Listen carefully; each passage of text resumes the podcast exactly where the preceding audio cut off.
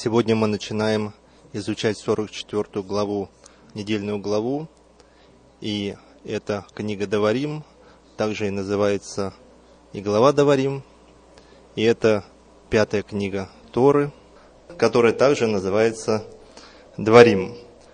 По, а, в русском переводе а, она называется Второзаконие. Когда вы слышите слово Второзаконие, какие у вас возникают ассоциации? Ага. Да, либо второй раз о законе, либо второй закон, либо какое-то повторение закона. А, комментатор э, Гирш исследовал этот вопрос и посчитал, есть точное исчисление, но в среднем, что более ста новых постановлений находится в книге Дворим, но 70 из них новых, более 70. То есть часть действительно повторяется, но вот более 70 законов новые. С чем это связано? Мы видим, мы сейчас прочитали с вами, что народ стоит у границы, он должен перейти.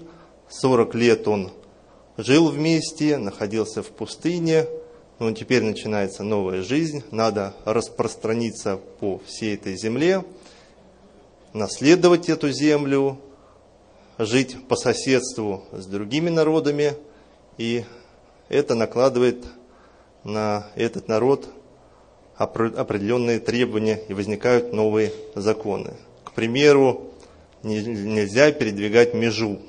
То есть, когда жили в пустыне, не было никакой межи, нечего было передвигать, поэтому такой закон был не, не актуальный. Но теперь, когда они вступают в, этом, в эту землю, это становится важно. Также появляются законы о земледелии. Естественно, в пустыне они эти, этим не могли заниматься, но теперь, когда собирать, что собирать, в какое время, какие праздники праздновать, что надо делать, это является новым. Также интересно, что то, что мы в самом начале нашего служения читаем, и что мы сегодня с вами разбирали в Ешиве, молитва Шма Израиль, тоже появляется вот в книге Дворим. И также благословение и проклятие тоже мы находим именно в этой книге. И вот мы видим, стоит Моисей и начинает свою речь, и мы читаем. Вот сии слова, которые говорил Моисей всему Израилю и так далее. И вот эта первая строчка читается у нас как Эле Ха Деварим. Вот эти слова – что такое слово, как оно переводится, слово «давар»? Прежде всего это слово. Также это и вещь переводится. И также переводится как фраза или дело. То есть это такое емкое слово, емкое значение этого слова. И оно как передает как и само слово, так и суть этого слова. То есть, к примеру, у нас в русском языке тоже мы можем сказать, вот он сказал и он говорил. То есть два разных слова. Да? Также и на еврейском тоже есть два разных слова. И вот то слово, которое мы здесь читаем как говорим, имеется в виду имя, имеется в виду именно то слово, которое имеет какое-то содержание. Не просто озвучивание какого-то слова, а именно имеет содержание. И здесь мы видим, что это во множественном числе, то есть слова говорил. И есть некоторые переводы, где написано, и вот речи, которые произносил Моисей. Всего по времени то, что... Почему это речи? Именно вот э, несколько, не одна какая-то, как мы можем сказать, изложение какого-то материала, а несколько. Все это делается на протяжении чуть больше полумесяца, и мы знаем в конце вот книги Дворим, в конце Торы мы читаем, что наступает момент, когда Моисею необходимо подняться на определенное место, на гору и там умереть. То есть это, было, это были заключительные речи Моисея на протяжении 37 дней. И Моисей знал об этом. Вот граница, вот обетованная земля, земля, он должен сказать последнее слово, последнее наставление, и народ должен перейти, а он должен остаться и умереть. Время его служения заканчивается. И в чем же смысл вот этих речей? Мы сегодня с вами остановимся только на первой главе и посмотрим на первые 18 стихов. Не будем мы все подробно изучать, потому что это у нас уже не первая встреча. Я, когда готовился, посмотрел на предыдущие года, и оказалось, что на эту тему э, готовился и наш брат Владимир, и Виталий на эту тему говорил, и оказывается, я тоже на эту тему уже говорил. Вот, и чтобы не повторяться, мы сегодня с вами немножко поговорим о другом, не о том, о чем мы говорили раньше. О чем раньше можете все в записи прослушать. Итак, значит, вот слова, которые, или вот речи, которые говорил Моисей. Дальше упоминается местоположение, дальше упоминается время, 40 лет. Говорится о сражениях, которые были перед этим – и третий стих написано, э, конец третьего стиха. «Говорил Моисей всем сынам Израиля обо всем, что заповедал ему Господь о них». Первый стих мы прочитали. Вот речь, вот слова, которые говорил Моисей всему Израилю. Третий стих, конец. Говорил Моисей всему народу Израиля обо всем, что заповедал ему Господь о них. То есть мы узнаем из этого текста, что Моисей говорит о том, что Бог ему заповедал. То есть о каких-то заповедях, и они касаются именно их. И также прочитаем конец пятого стиха, где написано «Начал Моисей, начал Моше изъяснять учение это, говоря» начал Моше изъяснять учение, говоря. Первый стих он начал говорить, третий стих о том, что Бог ему заповедал, и пятый стих начал Моше изъяснять учение. Или, как в синодальном переводе написано, начал Моисей изъяснять закон. Вот это слово «изъяснять» есть тоже несколько переводов. Это истолковывать, изъяснять или делать ясным. А слово, то, которое в синодальном а, закон, а, в том тексте, который мы сегодня с вами читали, написано как учение, в оригинале стоит как Тора. То есть начал Моисей вот именно с этого момента истолковывать Тору. Здесь мы подходим с вами, с вами к вопросу, а что же такое Тора. В закон, в этом месте мы прочитали учение, в оригинале написано Тора. Что же такое Тора? Отчасти это закон. И мы с вами перед этим только прочитали, что он начал им говорить заповеди, которые связаны были с ними. То есть это какие-то заповеди. Сколько? закон, сколько это заповедей? Кто-то говорит две, кто-то говорит десять, кто-то говорит 613. Что же такое Тора? Значит, пятый стих мы с вами прочитали. Моисей начинает истолковывать нам Тору. И наш любознательный и пыткий ум что сейчас ожидает, что сейчас должно быть дальше. Мы должны услышать какие-то статьи, раз это закон, да, и истолкование этих статей. Ну что мы читаем? Вдруг мы читаем дальше как он истолковывает Моисея? Он начинает воспоминать. Он говорит, вот мы с вами шли, вас стало много, тесть мой посоветовал, я не справлялся, тесть посоветовал избрать тысячи начальников, сто начальников.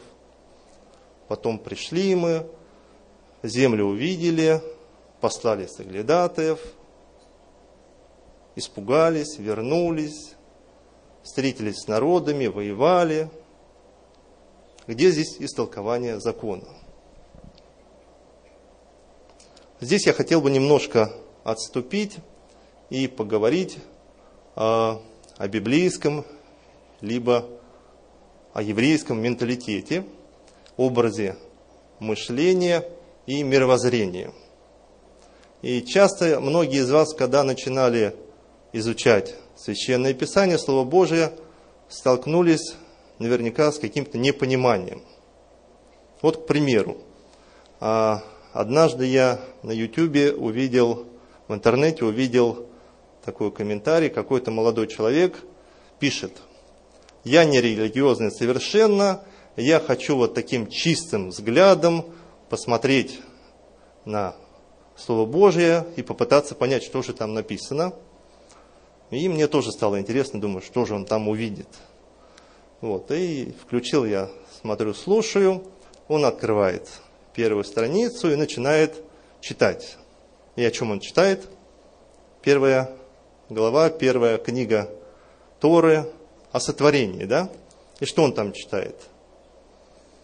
Появился свет, потом Бог разделил твердь, появилась суша, появились светила, появились птицы, рыбы, животные, человек. И он тут же говорит, этот парень, как это может быть? Все это мифы, все это сказки. Мы с вами же знаем, что не может быть сначала свет, потом светило. И как это за шесть дней? С чем это связано? То, что многие из нас а, подвержены влиянию культуре, той цивилизации, в которой мы живем. Или, проще, сказать, греческой культуре и философии. Нас так учили родители, мы так учились в школе, и э, нам это мировоззрение внушали. И плохо ли это или хорошо? С одной стороны, вот эти греческие философы, и благодаря, помните, Александру Македонскому, когда он начал завоевывать страны, они стали пропагандировать свое мировоззрение и насаждать в умы всех окружающих людей, и люди это приняли. Скажем, чего достигли греки? Они придумали такие понятия, как материя, как атом, что каждое, э, что все, что мы видим, состоит из чего-то, из каких-то мельчайших частиц. Они начали исследовать, они многие отвернулись от религиозного, от духовного, а повернулись к материальному. И в принципе это неплохо. И скажем, вот если а, мы сравним два этих мировоззрения, библейское либо еврейское и вот это греческое, то можно привести такой очень простой пример. Вот представьте, что э, вы попадаете на какие-то острова, где живут племена, и вот перед вами еврей и человек с европейским или греческим мышлением. Им надо объяснить этому, нет, цивилизованному из этого племени, что такое стол. Ну и как греческое мышление, мировоззрение формулирует. Стол это ножки, может быть три, может быть четыре и крышка. Ясно, понятно и просто, да? Что же скажет еврей со своим мировоззрением? Он скажет, стол – это за тем, зачем едят. Если мы с вами читаем Слово Божие, то мы видим очень много глаголов. Глаголы, вы знаете, передают действия. Вот. И даже вот в этой главе начинаем читать, мы вдруг видим какие-то места перечисленные, не рассказывается, жарко было там, холодно, если говорится пустыня, просто пустыня. А что за пустыня? Как там было? Росло что-то, не росло? Никаких мы с вами описаний подробных не видим. как мы читаем, скажем, в современной литературе или даже вот классиков греческих, где много, э, скажем, и сам язык греческий, к примеру, содержит много э, причастий или деепричастий. Также и русский язык, потому что э, русский, он от греческого пошел. И, допустим, если мы читаем книги апостолов, которые на греческом написаны, то вот такие изречения. Увидев, он пошел. Глагол пошел, увидев, это э, деепричастие. То есть, похоже немножко на прилагать, увидев. Или сказав, он сделал. И очень много таких, если мы читаем, скажем, послание Павла, предложение огромнейшее, и все, все, все в этих причастиях, и где-то там в серединке только один глагол. Это греческий язык, который пытается все описать. Еврейский совсем по-другому. Для них главное действие. И если мы вернемся а, к тому примеру о сотворении, то для еврейского мышления или мировоззрения все нормально. Что там читает еврей, когда он открывает первую а, книгу Торы? Вначале сотворил, Бог сказал, и стал свет. Для него важно, что творение происходит от Бога, Бог говорит, и творение возникает. И у него нет проблем что свет раньше или позже. К примеру, опять же, если смотреть на еврейское мышление, для них, опять же, в этом случае все понятно. Сначала появился свет, на четвертый день появляется что? Светило. То есть сначала форма, потом содержание. Второй день разделение воды от воды. В пятый день что у нас появляется? Птицы и рыбы. В третий день появляется суша, трава на ней. В шестой день появляется животный человек. Вот вам форма, вот вам содержание. У еврея никаких противоречий нет. У грека же непонятно, кто на чем там держится, как оно все это могло появиться, надо докопаться до какой-то сути. Еще один пример. Помните, когда э, Моисей общался с Господом, он попросил, могу ли я увидеть славу твою? Да? И Бог сказал, хорошо, вот я здесь есть лощина, и когда я буду проходить, я тебя помещу в это место, накрою тебя своей рукой, и когда я пройду, ты увидишь меня со спины. И опять же, греческий пытливый ум что ожидает? Наконец-то мы сейчас узнаем, читая это место, каков же Бог? Как же он там выглядел со спины? Вот, но если мы откроем Священное Писание, то мы там читаем, проходя, вдруг Моисей слышит, что Бог произносит, «Я Господь, который спасает, который Творец этого мира».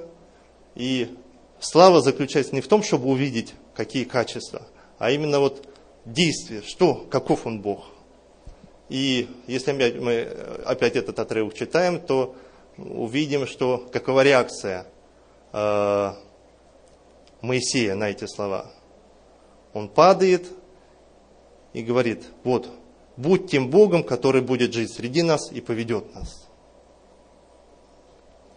Теперь давайте вернемся, узнав немного вот об этой разнице в мировоззрении, в понимании, вернемся к нашему тексту и попробуем вот из этого текста увидеть, что же видели они, когда слышали те слова Моисея. И я вам а, предлагаю прочитать, это как раз после пятого стиха, где говорится, что он начал истолковывать э, Тору. Я прочитаю шестой стих, седьмой, восьмой, десятый и восемнадцатый. И не полностью, а только попытаюсь показать вам вот действия, которые видели или слышали вот тот народ. Итак, шестой стих. Господь, Бог наш, говорил нам в Хариве. То есть Господь, Бог наш, говорит.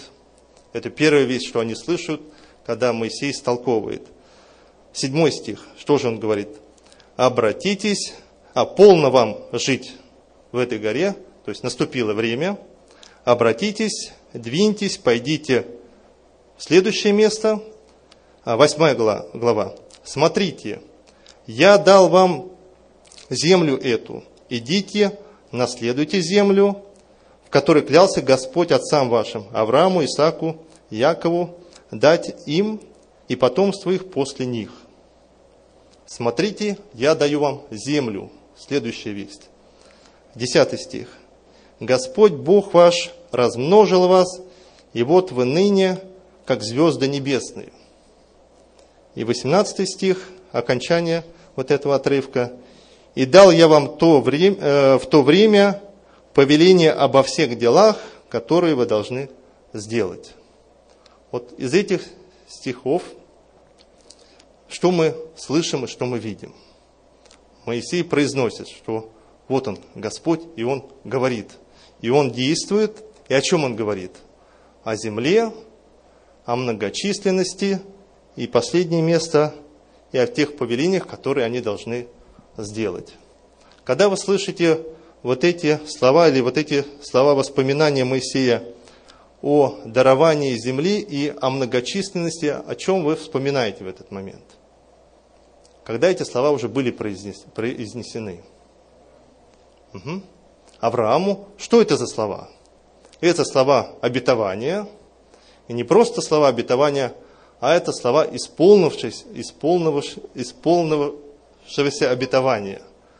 То есть то, что было пророчески сказано Аврааму, Исааку и Якову, сейчас в этот момент на их глазах исполняется. Вот эта земля, праотцы этого ждали, они в это могли только верить, а мы здесь стоим, и вот мы готовы в это вступить и наследовать. Давайте с вами посмотрим на само это обетование, о чем же там говорилось, помимо обещанной земли. Это у нас Бытие, 17 глава, первые 8 стихов. И попытайтесь, когда я буду читать, слушать именно вот какая была весть и что в этих словах говорится о самом Боге. Авраам был 99 лет, и Господь явился Аврааму и сказал ему, «Я Бог всемогущий, ходи предо мною и будь непорочен. И поставлю завет мой между мною и тобою, и весьма-весьма размножу тебя». И пал Авраам на лицо свое, и Бог продолжал говорить с ним и сказал, «Я, вот завет мой с тобою, ты будешь отцом множества народа. И не, и, и не будешь ты больше называться Авраамом, но будет имя твое Авраам, ибо я сделаю тебя отцом множества народов. И весьма-весьма размножу тебя, и, произведу, и произведу от тебя народы, и цари произойдут от тебя и поставлю завет мой между тобою и мною, и между потомками твоими после тебя, в роды их, завет вечный, в том, что я буду Богом твоим и потомков твоих после тебя, и дам тебе и потомкам твоим после тебя землю, по которой ты странствуешь, всю землю хнаанскую, во владение вечное, и буду им Богом. Какая весть здесь, помимо того, что народ будет многочисленный и наследует землю. Что вы здесь услышали? Господь будет с ними, и Он будет ихним Богом. Вот основная весть. И когда Моисей начинает вот это толкование, которое мы сейчас прочитали вот из э, первой главы Дворим, там он то же самое говорит и напоминает. Да, есть земля, и нас много, но Господь с нами, и Господь наш Бог, а мы Его народ.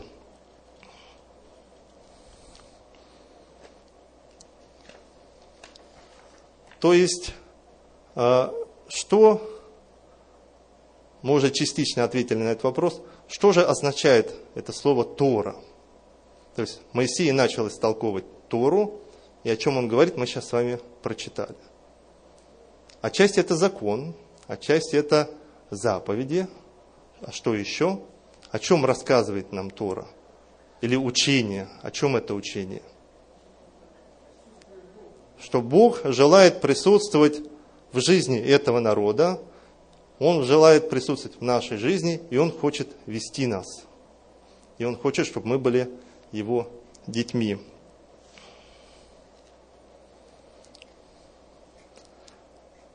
Давайте еще на одно место посмотрим и еще одно определение Торы дадим.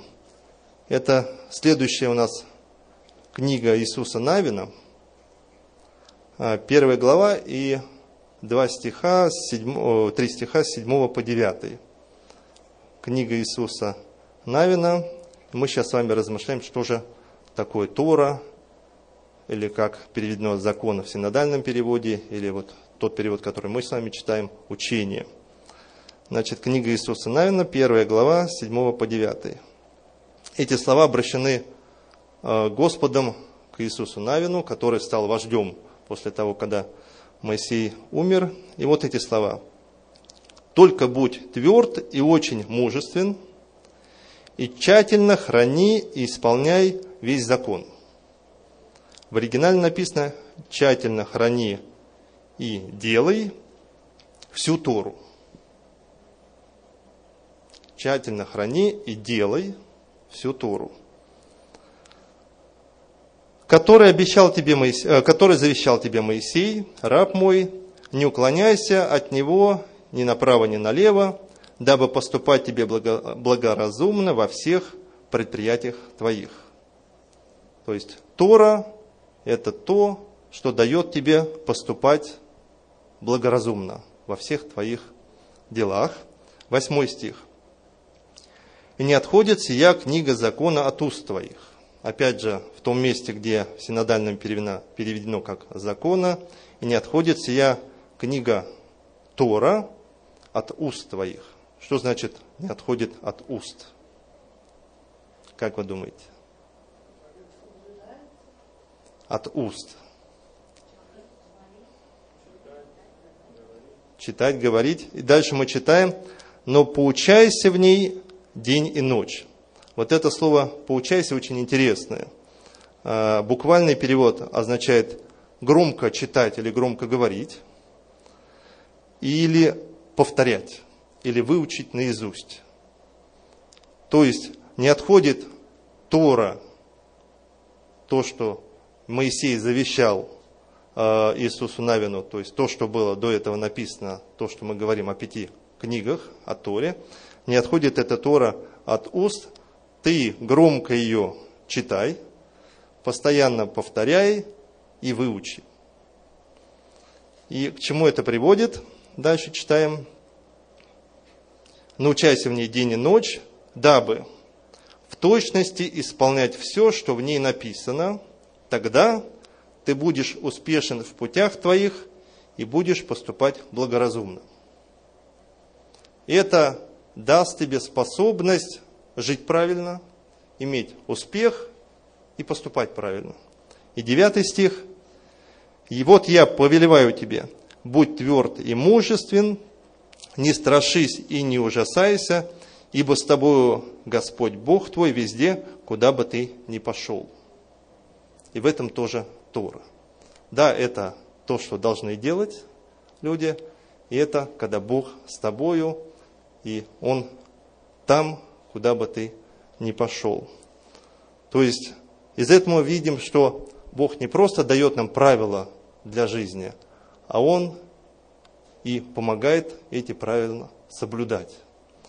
Помните, что Он постоянно был с народом, был и в столбе огненном, и в облаке, и постоянно он пребывал э, и в храме, и в скине, всегда был с этим народом. То есть Тора это не только заповеди, Тора показывает отношения, которые должны быть между Богом и человеком.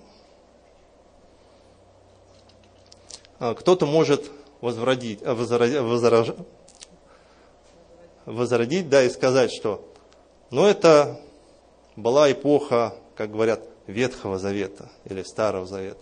А мы-то живем в Новом Завете. Какое отношение это имеет к нам? Зачем нам нужна Тора? храма нет. Зачем все это нам нужно? Давайте мы с вами вспомним определение, а что же такое Новый Завет. И откроем с вами книгу Иеремия, 31 глава, легко запомнить 31 стих. 31-31, книга Иеремии или Ирмияху. И прочитаем с вами определение Нового Завета. «Вот наступают дни, говорит Господь, когда я заключу с домом Израиля и с домом Иуды Новый Завет. Не такой завет, который я заключил с отцами в тот день, когда взял их за руку, чтобы вывести их из земли египетской. Тот завет они нарушили, но я остался в союзе с ними, говорит Господь. Но вот завет, который я заключу с домом Израиля после тех дней, говорит Господь. Вложу законы мои во внутренность их, и на сердцах их напишу его. Здесь я остановлюсь на секундочку. Если мы посмотрим, в оригинал, то вот в этом месте оно звучит так.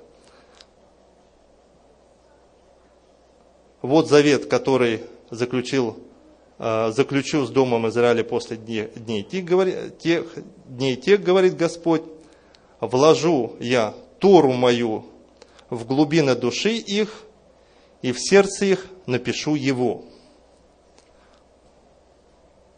Тора женского рода, вложу я Тору в ихнюю душу и напишу на сердцах его. Если мы читаем вместо Тора закон, то кажется, что и закон вложу в душу, и закон запишу в сердце. То в оригинале закон, о, Тора это женского рода, а, а Берит а, союз, либо завет мужского. То есть в душу вложу Тору, а на сердце напишу завет. Вот смысл Нового Завета. Та Тора, которую говорил Моисей, все пять книг, не только какие-то отдельные заповеди, а вся эта история, вся история, показывающая отношения народа Израиля с Богом, она записывается, она вкладывается в душу человека. И как было наставление Иисусу Навина, изучай это день и ночь, читай вслух, молись, чтобы это стало твоим естеством. Но на этом не заканчивается Новый Завет. И дальше мы читаем. «И буду им Богом, и они будут моим народом». И 34 стих. «И уже не будут учить друг друга, брат брата, и говорить, познай Господа, ибо все сами будут знать меня, от малого до большого, говорит Господь. Потому что я прощу беззакония их, и грехи их уже не воспомяну более. Что же такое Тора? Мы здесь считаем, что не просто, опять же, какие-то статьи, повеления, которые должны исполнять, а также это обещание о спасении, о прощении беззаконий и грехов. Итак, вернемся а, к нашему тексту. А, первая глава книги Деварим, где мы с вами начали читать о том, что это последняя речь Моисея, и Моисей хочет истолковать всем нам Тору, и он начинает эту весть словами, что есть Господь, Он существует, Он говорит, Он хочет быть среди своего народа, и Он хочет помочь этому народу, чтобы народ верил в Него и старался поддержать вот эти отношения – и нам это дано, и спасение дано, и Слово дано, и завет нам дан. И Бог рядом здесь с нами. А от нас с вами требуется только это принять, только это унаследовать и придерживаться тех правил, которые Бог утвердил. Вот как мы сегодня на Ешиве тоже изучали, должен быть во всем порядок. И если мы этого придерживаемся, то жизнь наша становится счастливой, мы достигаем успехов и в личной жизни, и в общественной жизни, и Бог желает, чтобы мы с вами имели счастье, радость не только там, в будущем, а именно здесь, на земле. Для этого и заповеди нам и даны. Благодарю вас за то, что вы меня выслушали. На этом комментарий мой закончен. И желаю вам также относиться к этому слову, как относился Иисус Навин. Читайте, изучайте, и пусть это будет и в душе вашей, и в сердце вашем. Amin.